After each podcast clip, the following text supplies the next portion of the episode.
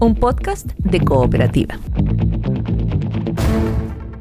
Este es el podcast de El Diario de Cooperativa, una presentación de cooperativapodcast.cl, otra forma de escuchar. Una mujer murió tras recibir dos disparos en su casa en La Pintana. Sujetos dispararon en más de 50 ocasiones contra un joven que transitaba por la calle y escapó ileso. No hay detenidos. El gobierno mantiene en suspenso continuidad del director del INE, Guillermo Patillo, tras nuevo error en el cálculo del IPC. Desde la oposición piden su salida. Evento de calor extremo entre las regiones de Coquimbo y el Maule. Se espera que los termómetros lleguen hasta 34 grados en Santiago y 36 en San Felipe y Los Andes. Contenido en un 60% incendio forestal en Radal Siete Tazas en Molina.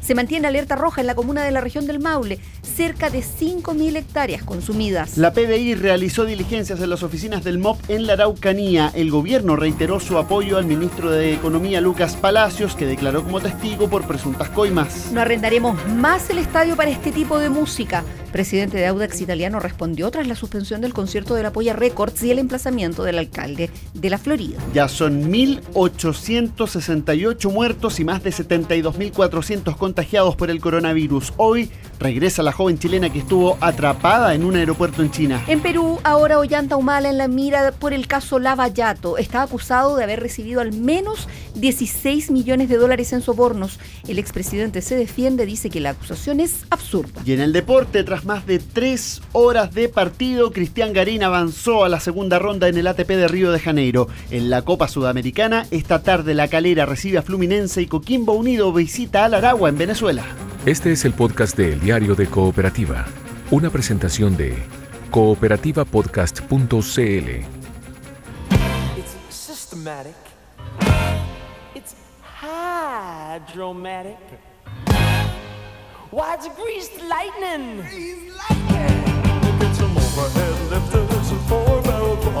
Hay toda una generación que pasó la adolescencia admirando a, mm, a Dani Zuko ahí en gris brillantina. Pucha, estoy hablando de fines de los 70, sí, principios de los 80. Yo sé que me fui un poco atrás. Harto rato, harto rato. Unos poquitos Pero años. nos vamos hacia atrás en el tiempo porque hoy saludamos justamente a su protagonista, a uno de sus protagonistas, a uno de los protagonistas de Grease, a John Travolta, el actor, eh, cantante, bailarín, piloto de avión también. Mira, 66 años cumple en esta jornada, en este 18 de febrero. Feliz Ya no- cumpleaños a John Travolta. Ya no, ya no somos unos niños.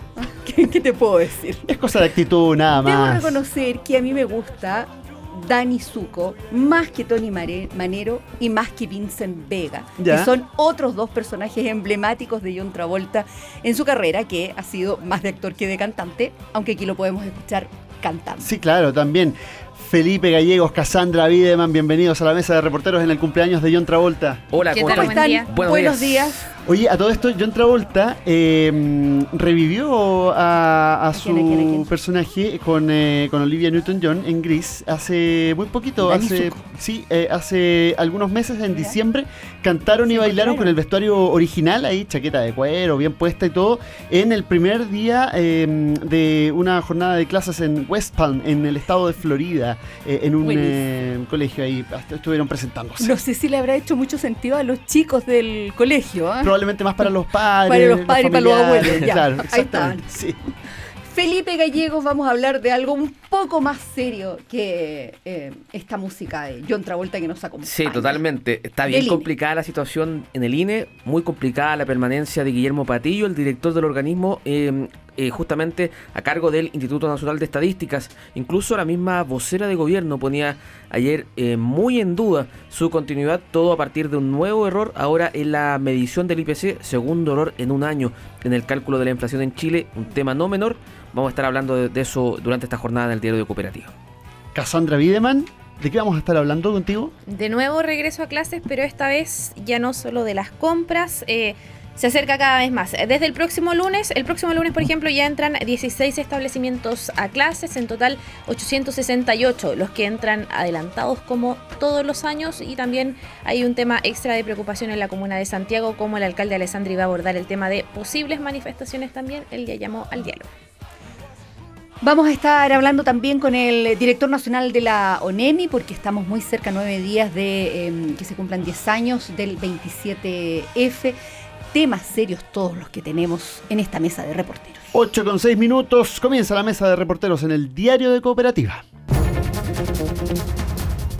Mesa Estamos- de reporteros. Sí, güey. Estamos junto a Gonzalo Araya, con Felipe Gallegos, con Cassandra Bideman y estamos también en las calles de Santiago, Gonza. Juan Moreno desde la zona sur de Santiago, buenos días. ¿Cómo están? Eh, buenos días. Se trata de un incendio que afectó a una caseta de seguridad en la comuna de Puente Alto, específicamente en la intersección de las calles Vicuña Maquina con Elisa Correa, frente al metro que eh, resultó también afectado durante el estallido social por otro incendio. Se trabaja a esta hora por de parte de bomberos y también de eh, personas de empresas de telecomunicaciones quienes están tratando de investigar las razones eh, que derivaron en este incendio en una caseta de seguridad, como lo decíamos, de unos locales comerciales que se encuentran en este sector. Se trabaja, como lo decíamos, en la investigación si es que este incendio pudo haber sido provocado o se eh, provocó gracias a eh, alguna falla eléctrica en ese momento. Hasta, hasta ahora no hay lesionados eh, por esto, eh, según lo que nos comentaba bomberos, no se encontraba el guardia en su interior, pero el, el- el hecho habría, eh, se habría iniciado a eso de las 5 o 6 de la mañana, pero que a esta hora ya se encuentra controlado por bomberos. Gracias, Juan, hasta cualquier momento. Buenos días. Vamos, eh, Felipe Gallegos, a conversar ahora sobre las esquirlas que ha dejado el nuevo error del INE en el, en el cálculo del IPC. Sí, y podríamos decir que eh, este error tiene ahora al, al director Guillermo Patillo en la mira del Palacio de la Moneda. Eh, está compleja la situación al interior del INE, es una nueva crisis que enfrenta la institución y otra vez en torno al IPC. Ya había ocurrido eh, durante el mes de mayo eh, cuando se denunciaban irregularidades o indicios de manipulación, se dijo, eh, en el cálculo de la inflación en Chile. Ahora, eh, nuevamente, el cálculo del índice de precios al consumidor está en entredicho. eh, y particularmente por la forma en que se da esta polémica, porque todo se conoce el viernes por la tarde eh, con un comunicado que nos fue enviado a la prensa. Estaba colgado básicamente hace ya algunos días en el, el sitio web del Claro. Instituto Nacional Por si de alguien lo Estadísticas. Por si alguien lo veía, pero no fue entregado a la prensa, la verdad. No, se le hizo publicidad en definitiva, se subió el comunicado, pero ahí quedó, no se le hizo publicidad. Claro. De hecho, se no se envió a los medios. De Claro, nos envió a los medios como se hace habitualmente con estos informes. Eh, se había corregido el IPC de enero, el precio de la energía no había variado 3% como se había dicho, sino que no, no había variado, básicamente fue, fue cero. Y, y aquí eh, es donde justamente tuvo que salir eh, durante la jornada de ayer el INE a explicar eh, la falencia. Esto fue eh, en el, eh, al interior del departamento de precios. Dicen que se trató de un redondeo impreciso detectado a través de nuevos procedimientos estadísticos. Ahí está el problema porque esta visión no es compartida por los trabajadores del organismo. Dicen que no han existido nuevos procedimientos estadísticos. Los trabajadores dicen que ellos no, no han recibido ninguna capacitación acerca de nuevos procedimientos estadísticos. Y ahí, y ahí es ahí justamente donde los funcionarios del INE ayer emiten una muy dura declaración pidiendo la salida del director eh, Guillermo Patillo. Dicen, a ver, en un documento de dos páginas, parece que nos encontramos ante una gerencia que busca poner al INE a disposición del gobierno de turno. Eh, piden ahí justamente una serie de cambios también en las eh, jerarquías. Eh, lo cierto es que también la oposición toma nota, ya fue citado el director del INE y el ministro de Economía, Lucas Palacios, eh, en marzo, cuando se retome, se retome la actividad legislativa a la Comisión de Economía, y hay voces fuertes en la oposición pidiendo la salida. El tema también escala la moneda, esto no, no le causó ninguna gracia justamente a- al gobierno ni, ni al presidente Piñera, porque hace poco tuvimos también un, un tema similar en la dirección del trabajo a propósito de las cifras de los despidos por necesidades de la empresa. Del mes Eh, de enero. Claro, el año, la puesta en escena del, del año pasado del director Patilo a propósito de, de estos indicios de manipulación eh, es un elemento que suma justamente a esta... Él ya había hablado de manipulación el año pasado también. El año pasado. Respecto de 2018, 18, ¿no? sí. Y hay una También indagatoria del, y hay una indagatoria del Ministerio Público que aún no ha detectado nada, digamos. Y eh, y, hay voces que están pidiendo justamente la salida del director Guillermo Patillo. Y aquí llama mucho la atención la, la vocería que entrega ayer Carla Rubilar, la ministra vocera de gobierno, porque a diferencia de, de otros casos, acá no le da el respaldo del, del gobierno, dice que es una situación que se está evaluando. Escuchemos a eh, el diputado socialista Jaime Naranjo, quien presidió la comisión investigadora por irregularidades en el INE, y justamente a la ministra Carla Rubilar. la impresión que queda es que el INE como que perdió el norte, como que la actual dirección del INE uno no sabe para dónde va. Y claramente hay una responsabilidad del director nacional en los hechos que están ocurriendo. Yo creo que lo más atinado sería pedirle la renuncia. El ministro de Economía nos ha manifestado que hay una gran preocupación al respecto de lo que ha sucedido en estos últimos días al respecto de nuestro Instituto Nacional de Estadística. No obstante, esto es una preocupación que no solamente ha estado desde hoy, sino que ya lleva varios meses. Entiendo entonces que se mantiene la confianza en, el director, en la gestión del director, perdón, Guillermo Patillo. El ministro de Economía está evaluando todas y cada una de las opciones al respecto de la situación. Ya no le deja mucho espacio, No. ¿verdad? A La Patillo. ministra Ru- Rubilar. De Parece hecho, que estamos a- un esperando el gran- anuncio nomás. Claro. Instala un gran signo de interrogación, porque a diferencia de otros casos, siempre el gobierno sale a respaldar a alguna figura. Acá no. Sí, pues lo, lo- lo marcábamos en la mañana a propósito de la figura de Lucas Palacios, en otro contexto, por, por supuesto, muy, muy distinto, pero eh, lo de Patillo lo dejan ahí en el aire, sin soporte. ¿Patillo no ha hablado en estos días, Felipe? No, no, no se ha mantenido en completo silencio. eh, solamente ayer que entregan eh, este, este comunicado extenso, muy técnico de tres páginas, y, y luego se conoce también que, es, eh, que el Instituto Nacional de Estadísticas inició una, un sumario interno a propósito de esta, de esta problemática, este error, digamos. el Para ver, cálculo del- para ver exactamente quién puede haberlo cometido, haber hecho que este 3% eh, inexistente eh, apareciera marcado dentro del IPC. Sí, claro, y, y, y 3% de variación en las tarifas eléctricas. las tarifas eléctricas, claro. Y, y básicamente ellos, eh, a ver, eh, lo, lo atribuyen a un redondeo impreciso. Mm. A un número que tenía Sí. cinco decimales y ahí se enredó. el- el- Sí. Pero, Eh, pero perdona, pero 3% parece un número grande para un redondeo, ¿no? sí. Si me dijeran 0,1, yo diría, bueno, redondearon. Claro. Pero 3%. Versus cero, sí. ya. Y me llama, y me llama también la atención que ese, esa diferencia entre el 3% que no existía de, de variación de tarifa eléctrica y el 0% no haya incidido en eh, el IPC final, pues ese 0,6%. Sí, porque, a ver, el, pasó de 0,64 a 0,56.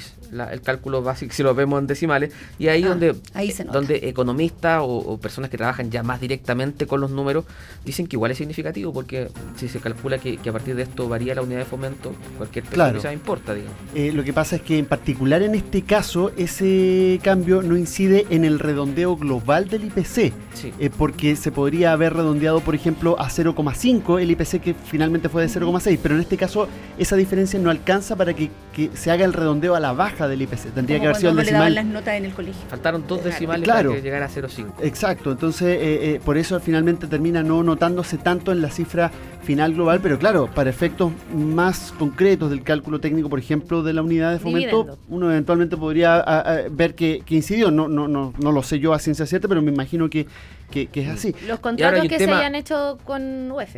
Claro, claro, ahí hay un, un- un punto, digamos. Y aquí hay un tema que tiene que ver con la fe pública, lo puesto sobre la mesa es. David Bravo, por ejemplo, Mm. economista que, que participa de la comisión técnica que asesora al INE.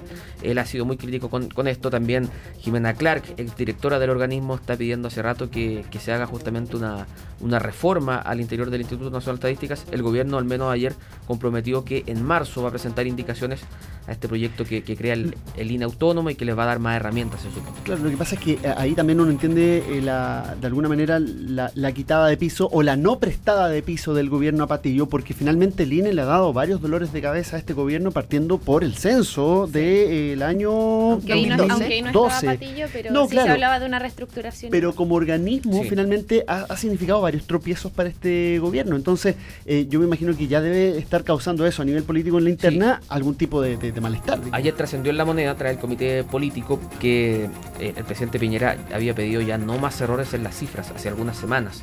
Y justamente escala esto y, y por eso que se condiciona tanto la figura de Guillermo Patillo a cargo del, del INE.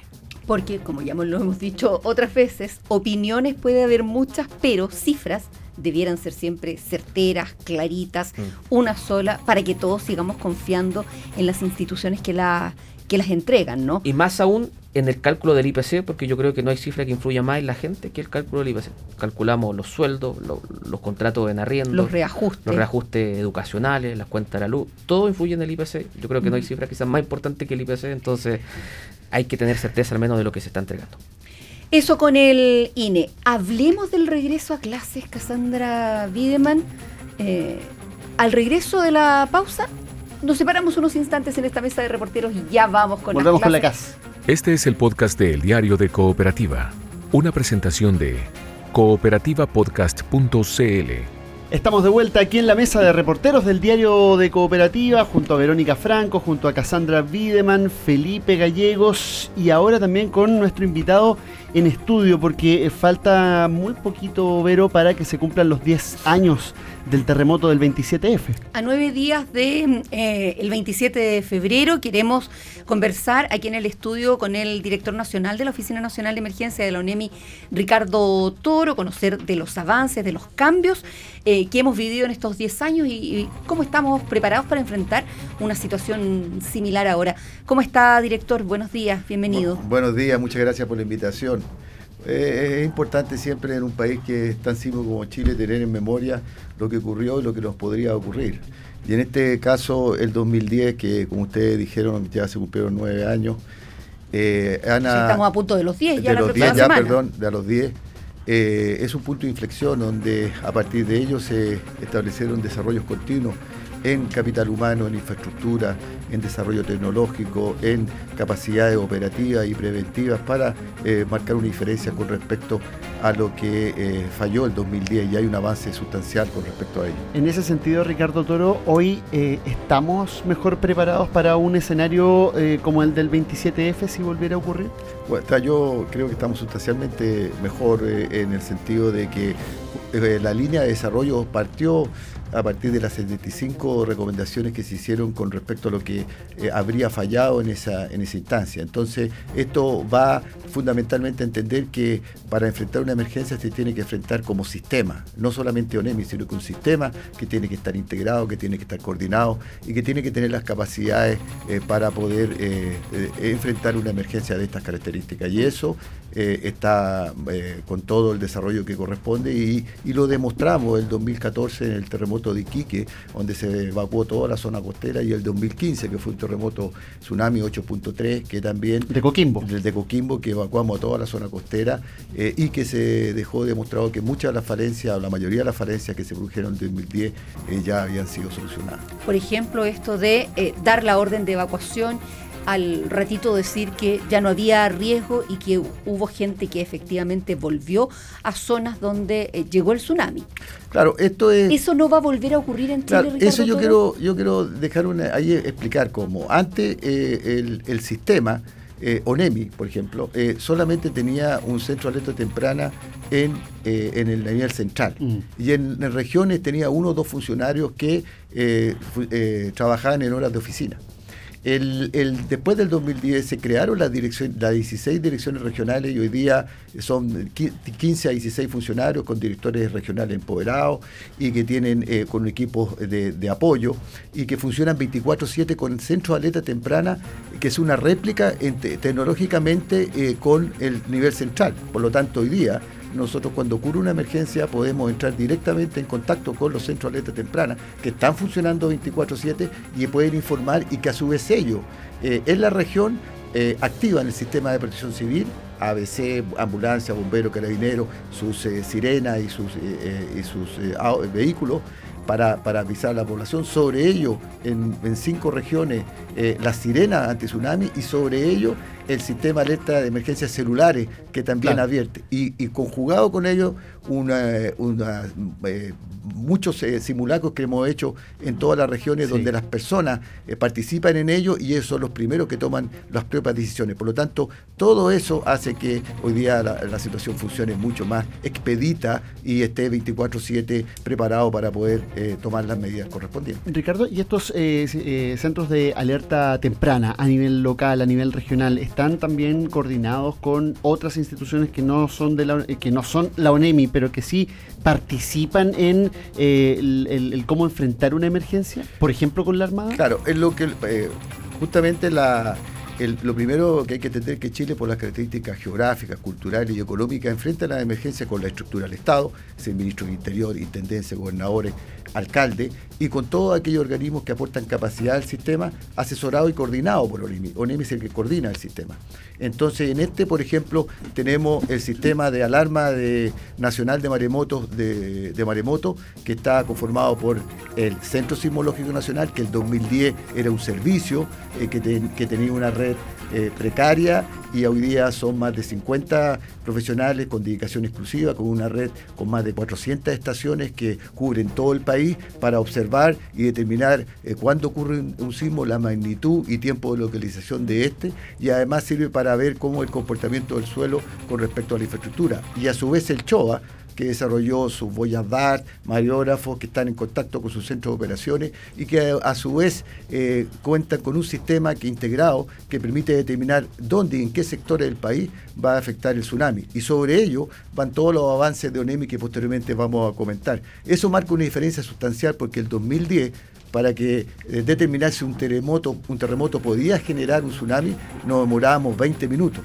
Que Entendiendo era que el tiempo que podía llegar el tsunami. eh, que podía llegar eh, eh, y que estaba eh, determinado que la primera hora podía llegar dentro de los 15 primeros minutos. Y hoy día eso lo, lo determinamos antes de los 5 minutos, lo que marca una diferencia tremenda para todo el sistema de alertamiento. Eh, director, usted hablaba también eh, fuera de micrófono, por ejemplo, de que en el norte eh, se había dado esto del invierno altiplánico y en el sur, por otro lado, estaba los incendios forestales. En ese trabajo, por ejemplo, de en, en esta coordinación de alerta temprana a nivel más local, hay predeterminado o zonificado también qué sectores son más propensos a ciertos desastres naturales. Y me imagino ahí tienen que estar al tanto también de aquello las autoridades locales, no solamente eh, de quienes dan órdenes, por ejemplo, del- desde el Ejecutivo, sino que también las autoridades locales como alcalde. Sí, esa es la situación. Nosotros somos un país altamente vulnerable y así está calificado internacionalmente. Tenemos, eh, primero, somos uno de los países más sísmicos del mundo. Segundo, somos uno de los países que tiene más volcanes activos y para eso tenemos una red vulcanológica y para eso tenemos la red sismológica. Y a partir especialmente del 2014, como ocurrió en el mundo, producto del cambio climático, se empezó a observar todos los eh, eventos de tipo meteorológico, lo que trae escenarios eh, bastante complejos y, y son mucho más continuos. Dentro de eso están, por ejemplo, las lluvias convectivas o las lluvias eh, estivales que se producen en el norte, especialmente en la cordillera y en la precordillera, que son motivos eh, aluviones, y eh, altas temperaturas que producen incendios forestales, como pudimos verlo el fin de semana pasada, que estábamos con lluvias estivales en el norte y con incendios forestales en el centro sur, que le hace aún más complejo a todo el sistema.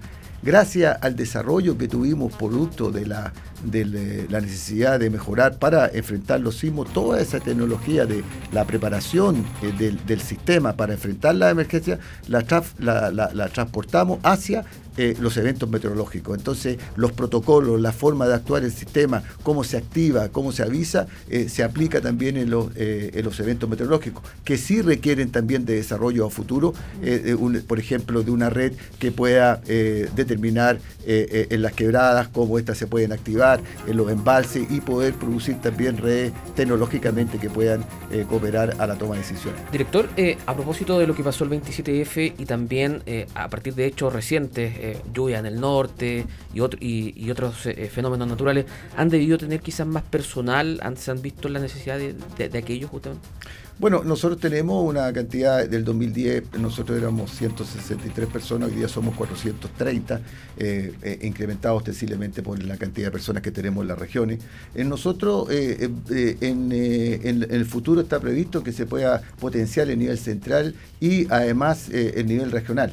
Pero como somos eh, coordinadores del sistema, nosotros tenemos eh, que intensificar los protocolos y la forma de actuar y para eso hacemos eh, pruebas, hacemos simulaciones para poder estar en contacto y, probar todos los sistemas redundantes de telecomunicaciones, que eso también ha sido un avance tremendo. Hoy día no solamente tenemos VHF, HF, los sistemas de celulares, líneas directas, sino que también tenemos tres sistemas de satélites con objeto de que si llegue a cortar, se activa automáticamente para seguir en coordinación con eh, las regiones, que es lo importante donde se está produciendo la situación. Y en ese sentido, ¿cómo analiza usted el, el desarrollo a lo largo de los años de, o, o- o el- o la evolución a lo largo de los años del presupuesto público para la UNEMI? Usted lleva ocho años en el cargo, le ha tocado mirar la asignación de presupuestos públicos en, en el último tiempo prácticamente en la última década. En distintos gobiernos. En distintos En gobiernos distintos también, sí. sí, así es. Piñera, Bachelet, Piñera de nuevo. Sí. Eh, entonces, ¿cómo, ¿cuál es su evaluación de eso, de la asignación del presupuesto público para ONEM?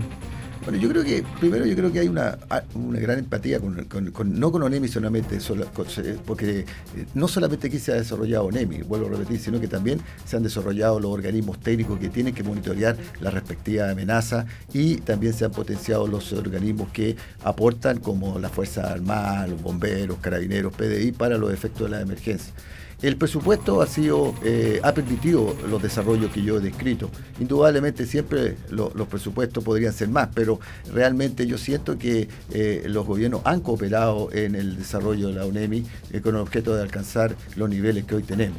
Eh, estamos permanentemente presentando proyectos que eh, por un lado se, se integran al presupuesto, por otro lado eh, se, se, se acepta posteriormente para poder desarrollarlo y creo que en ese sentido ha sido un aporte bastante significativo y que creemos que ha, ha sido utilizado para lograr los desarrollos que hoy tenemos. Director, usted decía, hoy son eh, 16 las direcciones regionales, ya se ha triplicado la cantidad de gente que trabaja en ONEMI, ya no es solamente en horario de oficina, es 24/7, hay un centro sismológico nacional que pasó a reemplazar al Servicio Sismológico de la Universidad eh, de Chile, una red sismológica eh, nacional, además 400 estaciones a lo largo del país, uno dice entonces, estamos totalmente preparados para un, un, eh, terremoto como el de 2010. No tendríamos nuevamente 525 personas eh, fallecidas, 23 desaparecidos. Sí, eh, sí, cre- ¿Sería distinto hoy? Sí, obviamente.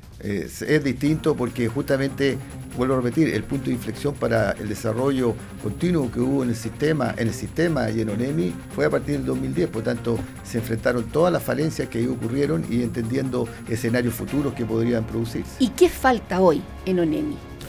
Lo, lo más importante, bueno, es seguir siempre eh, mejorando todo lo que tenemos para, eh, en función de las lecciones aprendidas, tanto nacionales como internacionales, seguir optimizando el sistema.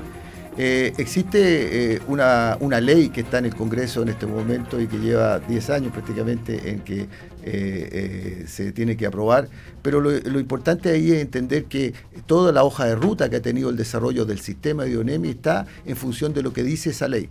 El problema hoy día es que eh, en, en los escenarios que se presentan en Chile, eh, no solamente por situaciones sísmicas, sino por eventos meteorológicos, requieren que de políticas públicas que lo que ahí se establece sea vinculante y sea Ah, obligatorio y no dependa de las voluntades de las, de las autoridades de los- o de los actores. Por ejemplo, Por ejemplo, que si un eh, plano regulador tiene que conversar y ser vinculante con un mapa de riesgo y un mapa de amenaza. Hoy día ese mapa de amenaza es base de riesgo, es interpretativo y se puede aplicar o no de acuerdo al criterio de la persona, de la autoridad que está en ese lugar. es por ejemplo lo cuán alto construimos aquí en Santiago pese a la falla de San Ramón.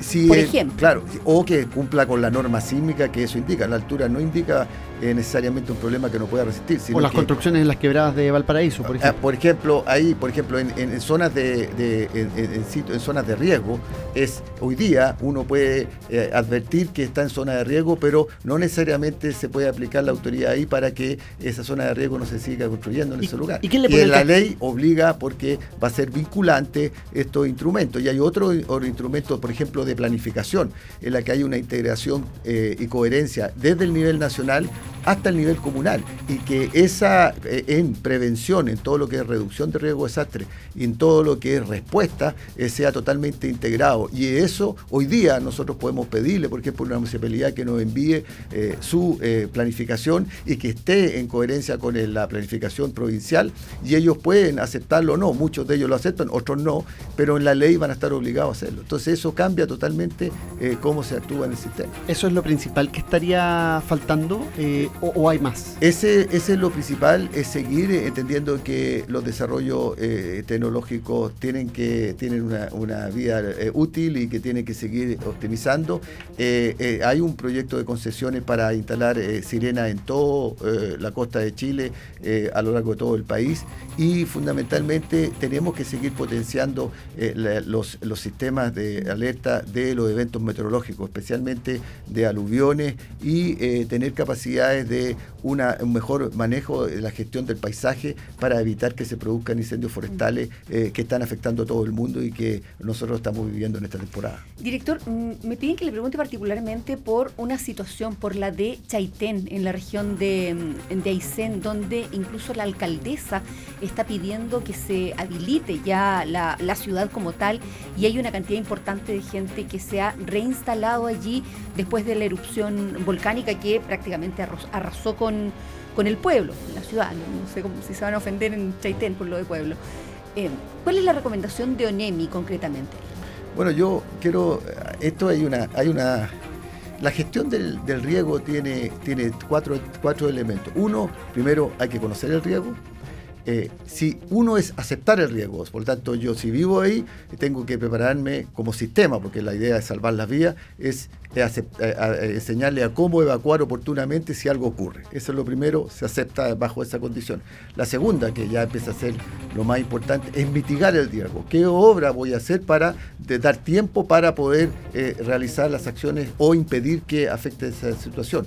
La tercera, que es la más importante, es reducir el riesgo. No ubicarse en la zona de riesgo que podría producir un daño y, ¿Y la es lo que está es ocurriendo en este momento en Que Chaitén? es lo que entonces eh, ahí depende de las políticas que se apliquen fundamentalmente de mitigación eh, para poder eh, realizar lo que se está haciendo y mundialmente se en las en el marco de Sendai, que es el documento que regula toda la reducción de riesgo de desastre por las experiencias internacionales, uno de sus eh, eh, eh, fundamentales advertencias es que eh, no se, eh, se- reconstruir mejor, o sea, no volver a reconstruir en el mismo lugar donde eh, se produjo la situación. Por ejemplo, si estuviese aprobado el proyecto de ley del que hablábamos, ¿qué, qué diría la ONEMI?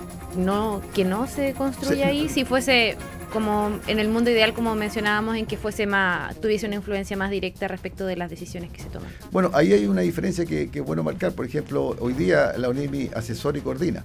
En, en la ley eh, él también eh, supervisa eh, las acciones. Por tanto, ahí va a tener eh, una eh, forma de poder indicar que no es conveniente y que no se puede construir en ese lugar y se puede controlar que eso sea así. Pero eso, la construcción, tenemos que entender que nosotros estamos en una angosta faja de terreno. La mayoría de nuestras ciudades están en frente a la costa, están en los, faldeos de los volcanes, entre medio de los bosques, y eso hace que nosotros aprendamos a, convivir con el riesgo y tomar las medidas correspondientes si es que vamos a tener que construir en zonas que tengan esas características. Ricardo Toro, eh, eh, con respecto a la intención, el proyecto de que todo esto termine siendo vinculante y que no dependa de voluntades, ahí se hace necesario entonces un llamado a los legisladores, ¿no?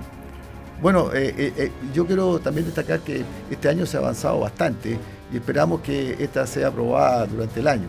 Eh, se está en la última etapa y en este, en este, en este concepto yo creo que es importante eh, que Chile tenga políticas públicas que eh, sean vinculantes, que entender de que Chile por su alta vulnerabilidad requiere de que eh, la, situación funcione y que sea que todo el mundo entienda que tiene por obligación tener que desarrollar lo que permite que un país enfrente adecuadamente la emergencia. Oye, Las disculpas a la gente de Chaitén, ciudad, lo vamos a decir, y en la región de los lagos, por favor, provincia de Palena, no sé cómo se me cruzó Aysén, debe ser por las vacaciones recién. Puede ser. Director Ricardo Toro, eh, muchas gracias por habernos acompañado esta mañana en el Diario de Cooperativa. Muchas gracias por la, por la amabilidad de invitarme. Gracias, gracias. Los micrófonos de Cooperativa abiertos siempre para estos temas importantes para la comunidad. Estamos en la mesa de reporteros del Diario de Cooperativa junto a Verónica Franco, Casandra Wiedemann, Felipe Gallego. Despedimos a Ricardo Toro, director de la ONEMI. Al regreso, Casandra, hablamos contigo sobre marzo. Este es el podcast de El Diario de Cooperativa. Ahora sí, hablemos del regreso a clases que eh, tiene fecha oficial el 5 de, 5 de marzo, de marzo. jueves. Pero hay algunos que entran a clases la próxima semana ya. Sí, Cassandra, una ¿no? lata, pero... Una lata, es sí, que todo- eso sintetiza No nos todo. queda- del colegio y claro, la sufre. Estamos, estamos en la penúltima semana recién de febrero y como todos los años, eh, siempre hay establecimientos que entran antes, que adelantan para febrero el regreso a clases. Hay que destacar en todo caso eh, no es una decisión que se llega y se toma, igual hay que pedir permiso a la Seremía de Educación eh, de cada región. Eh, Normalmente se autoriza porque se justifica esta decisión que se entrega, normalmente que está relacionada con poder pedir los poder tener los interferiados, los sándwiches durante todo el año que se van distribuyendo. En otros casos es porque hay que soltar probablemente eh, colegios antes de que termine el periodo oficial. Eh, en caso de que hay que realizar eh, algún trabajo de reparación en establecimiento, en todos esos casos se ve entonces y desde el, eh, la Seremía de Educación se autoriza entonces que los establecimientos entren antes. El próximo lunes, eh, 24, 24. 24 de febrero, van a ser 16 establecimientos, el martes 25, 91, ya el miércoles 26 de febrero, ya prácticamente estamos en marzo. Son 384 establecimientos, todos estos en la región metropolitana. Los que regresan, pasemos a escuchar lo que dice en cifras generales el subsecretario de Educación Raúl Figueroa. La región metropolitana concentra el 40% de la matrícula escolar del país. Oficialmente, en esta región, el año escolar inicia el 4 de marzo, aunque son muchos los establecimientos que parten sus clases en febrero. De hecho, cerca de 800 establecimientos lo harán a partir del 24 de febrero. A mí me pasa que por primera vez tengo la impresión de que la medida de adelantar clases tiene sentido, tiene más sentido que nunca porque Dices tú adelantándose a la pérdida de clases durante el año. como para ganar tiempo, ¿no? Sí. Eh, bueno, desconocemos si esas son algunas de, la- de las razones a las que se alude de los establecimientos. De hecho, yo pensé que podían ser más los que pedían eh, autorización porque el año pasado fueron cerca de 1.300 los que entraron en febrero a clases. Muchos más que ahora. Sí, muchos más que ahora. Yo supuse, por ejemplo, que podían ser más teniendo en cuenta que varios están ya vaticinando las manifestaciones, que si hay paros, que si hay toma y que entonces esto podría servir eh, para no perder tantas clases. Aunque seamos honestos, dos semanas no suele hacer mucho Mm. la diferencia. Los expertos cuando se trata de adelantar clases son eh, bastante cautos porque dicen, bueno, si se ve por tema de calendario sí conviene, pero si hablamos eh, de entrega de contenido, esas dos semanas no hacen mucho la diferencia en un año académico. Eh, Pasemos en todo caso a lo que estábamos hablando. El tema de las manifestaciones es algo que eh, preocupa, por ejemplo, en la comuna de Santiago, porque es epicentro, eh, por así decirlo, de manifestaciones geográficamente y porque también concentra la mayor cantidad de establecimientos educacionales. Considerados eh, emblemáticos. Considerado emblemático, pero también municipales. Estamos hablando de colegios y universidades. La comuna de Santiago eh, concentra la mayor eh, cantidad. Eh, el año pasado estuvo marcado por el tema de la revisión de mochilas, instalación de cámaras y etcétera en el Instituto Nacional. Marcado por las manifestaciones Todo en el terminó Instituto Nacional, muy, convu- muy convulsionado por el tema de, incluso eh, poco después o antes del estallido social, el incendio en la oficina de la directora mm, Lili Orel. Es por eso que eh, el Provocado, alcalde, Sí, intencional, con bombas molotov. El alcalde Felipe Alessandri adelanta que no va a haber medidas extraordinarias para el regreso a clases. eh, Ya lo dijo ayer, no va a haber presencia policial, pero de todas maneras eh, quiere llamar al diálogo. De todas formas, eh, desde el centro de estudiantes, que no ha tenido un cambio de directiva, sigue de presidente Rodrigo Pérez, quien ya salió del establecimiento porque salió de cuarto medio, eh, dice Raro. que Sí, lo que pasa es que con el estallido social no se pudo hacer el- las elecciones de, mm, de centro de estudiantes. Pero se van a entonces dar te quedas sin centro de estudiantes, pues presidente. se, entrega ¿cómo tienes un el, se entrega el no mandato el- la primera semana de marzo cuando Ah. tengan asamblea. Está. Bueno, pasemos a escuchar lo que dijo el alcalde Felipe Alessandri y lo que dijo en su perspectiva ya el presidente saliente de los estudiantes, Rodrigo Pérez, eh, respecto de esto de no tener contingente policial al regreso del 5 de marzo. Respecto a los colegios, diálogo, diálogo, diálogo, para que podamos conversar con los centros de alumnos, con los centros de padres, con los profesores, con el gremio que es tan importante. No es natural ni cotidiano que haya resguardo policial en un establecimiento y es una señal de confianza también a su alumnado. Importantísimo no partir con presencia policial, eso sería llamar el conflicto de forma inmediata. Eh, todo, digamos, la relación que existió municipio-estamento estudiantil durante el 2019 fue súper compleja y todo eso trae repercusiones. Eh, un conflicto que, que yo creo que no tiene término aún, en la medida que se pueda ver en concreto que se materializan la, la obra y las mejoras a la infraestructura del colegio.